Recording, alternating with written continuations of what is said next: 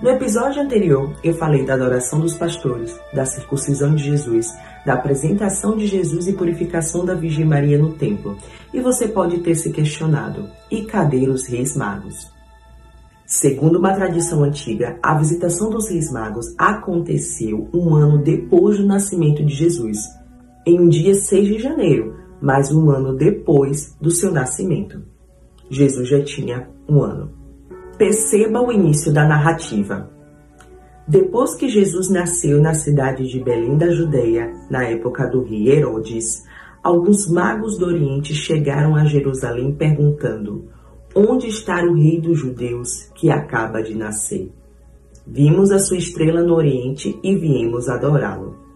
O evangelista não falou naqueles dias, dizendo que foi próximo ao nascimento o acabara de nascer pode ter entendimentos diferentes. Estudiosos ainda se aplicaram a entender que do grego não se fala mais que eles estavam numa gruta, mas numa oikia, numa casa, e nem se referem a Jesus como brefos, recém-nascido, como falou quando os pastores foram adorá-lo, mas fala como pai guion, uma criança, uma criança já crescida. E além disso, os mesmos estudiosos dessa teoria acreditam que a Sagrada Família ainda estava em Belém, ainda não tinham partido para Nazaré. Tinham ficado lá para cumprir os preceitos e também por um cuidado, afinal de contas, agora era a cidade do menino Jesus, a cidade do Salvador. Das regiões extremas do Oriente, Melchior, Gaspar e Baltazar vieram oferecer a Jesus seus presentes. O ouro, porque na antiguidade era o presente dado aos reis. O incenso dado aos sacerdotes, que simbolizava a espiritualidade. A mirra para o profeta, que era usada para embalsamar os corpos e representava a imortalidade.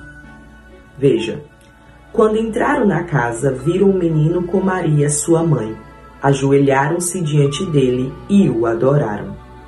Onde está Jesus, está Maria. Onde está Maria, está Jesus. Caso contrário, ela deixa de ser quem ela é. Veja, encontraram Jesus com quem? Com a Virgem Maria. A Virgem Maria nos aponta a Jesus, não retém nada para si. Ela nos apresenta Jesus Cristo, pois Ele é o caminho, a verdade e a vida. Ela é a seta, ela é o mapa. Estar com a Virgem Maria é estar com Jesus e os reis magos perceberam isso.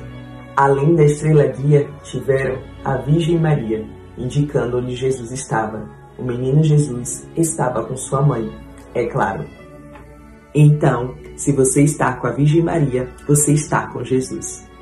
Depois que os magos se retiraram, o anjo do Senhor apareceu em sonho a José e lhe disse: Levanta-te, toma o menino e sua mãe e foge para o Egito. Fica lá até que eu te avise, porque Herodes vai procurar o menino para matá-lo. E olha que providência de Deus! Eles iam fazer uma longa viagem e já tinham ouro para poder ficar no Egito. Outro fundamento para que essa visitação tenha acontecido só depois da apresentação do Senhor no templo é que a Sagrada Família ofereceu a oferta dos pobres, as rolinhas. Se tivessem ouro, teriam dado o melhor para Deus, teriam dado o cordeiro. José levantou-se de noite com o menino e a mãe e retirou-se para o Egito, e lá ficou até a morte de Herodes. Era a noite.